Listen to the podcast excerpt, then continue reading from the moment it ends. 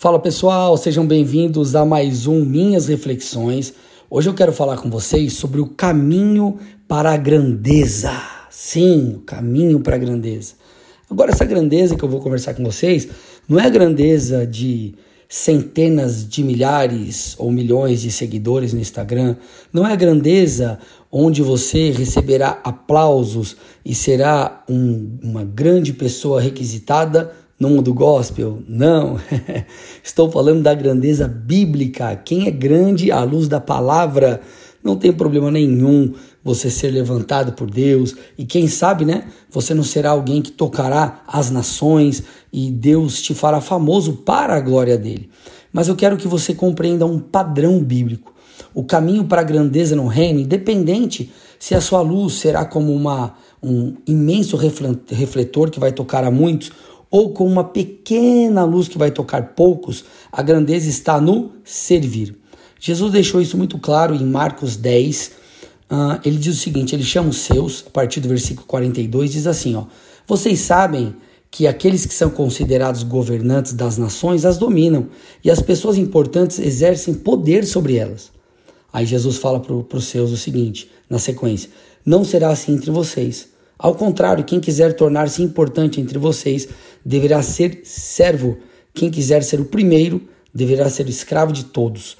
Pois nem mesmo o filho do homem veio para ser servido, mas para servir e dar a sua vida em resgate por muitos.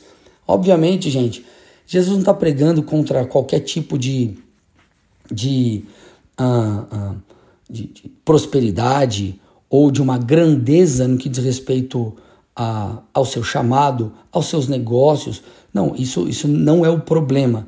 Jesus está falando aqui de uma postura interior, tudo bem? Ele está falando de uma postura interior.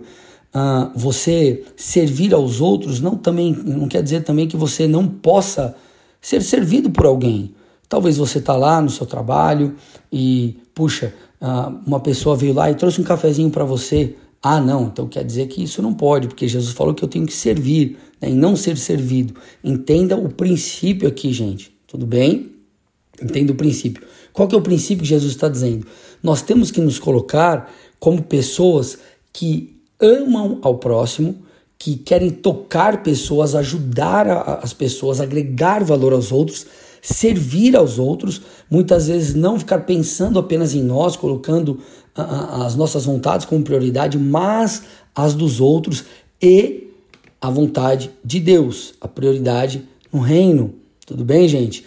Uh, é muito interessante porque uh, Paulo disse assim em Romanos 12, 10: Dediquem-se uns aos outros com amor fraternal.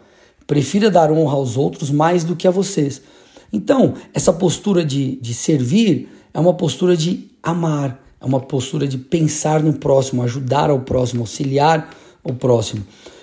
É interessante que Pedro ele disse algo muito interessante ali em, em, na sua primeira carta, 1 Pedro 4, versículo 10, o seguinte: Cada um exerce o dom que recebeu para servir os outros, administrando fielmente a graça de Deus em suas múltiplas formas. Então, gente, nós temos que entender isso. Deus nos deu dons, talentos e nós precisamos tocar pessoas dessa forma.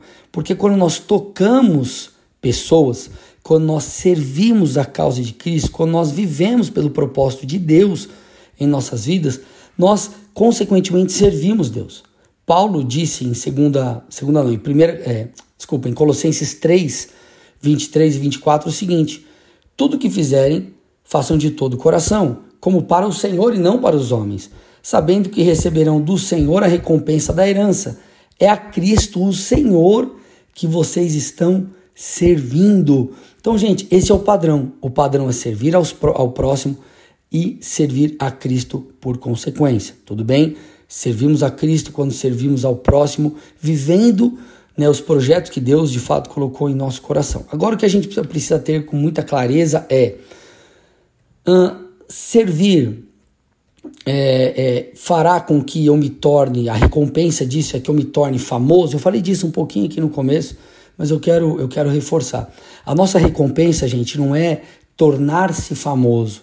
A nossa recompensa é ter o privilégio de ser participantes da obra de Deus. É muito interessante porque as pessoas elas dizem assim: puxa, como eu sou grato a Deus, eu me sinto realmente privilegiado de, de, de poder servir a Deus, de poder viver por um propósito. Puxa, eu me sinto completo, me sinto completa servindo a Cristo. E de fato é isso, meus amados. Porque na verdade, quando nós servimos a Cristo, nós ganhamos. Nós, ah, quando nós compreendemos isso, para nós é ganho. Você fala, cara, eu, eu tenho a honra, isso para mim é motivo de alegria. Eu estou ganhando muito mais fazendo para Cristo, servindo o propósito que Deus colocou no meu coração e servindo pessoas do que se eu estivesse sendo servido. Por quê? Porque essa percepção ela se dá quando nós compreendemos que, puxa, mesmo sendo pecadores, Deus nos dá a graça de ser participantes do seu reino. Isso é demais, gente. Agora, essa é a grande, esse é o grande privilégio, a grande recompensa. Talvez você diga assim: "Puxa, pastor, mas eu achei que eu seria famoso". Gente, talvez você será famoso. Pode ser que Deus coloque uma estrelinha que vai brilhar e vai tocar nações, vai tocar a nação, enfim, só que essa não é a métrica. Não quer dizer que a sua música ter milhões de views, ela é mais especial do que uma música que tem um view, né? um, um, um, um play ali.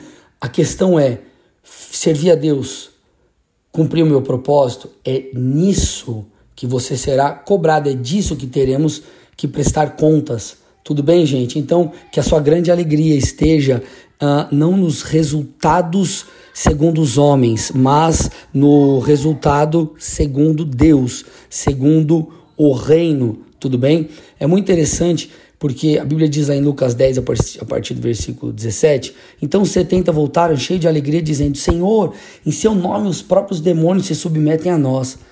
Jesus, ele diz o seguinte: no versículo 20: No entanto, alegrem-se não porque os espíritos se submetem a vocês, e sim porque o nome de cada um de vocês está registrado no céu. Jesus está dizendo assim: existem coisas que são prioritárias, né? existem coisas que são motivos de maior alegria. Puxa, é legal você ser usado, mas ah, mais legal do que, do que você ser usado é você ser salvo. E eu vou estender aqui: mais legal do que você ser usado por Deus simplesmente é você servir a causa de Cristo, porque você pode ser usado uh, fora do projeto de Deus para você. E você vai estar desonrando a Deus da mesma forma. Se você tem um chamado como Jonas para Nínive, você tem que ir até Nínive. Você não tem que fugir.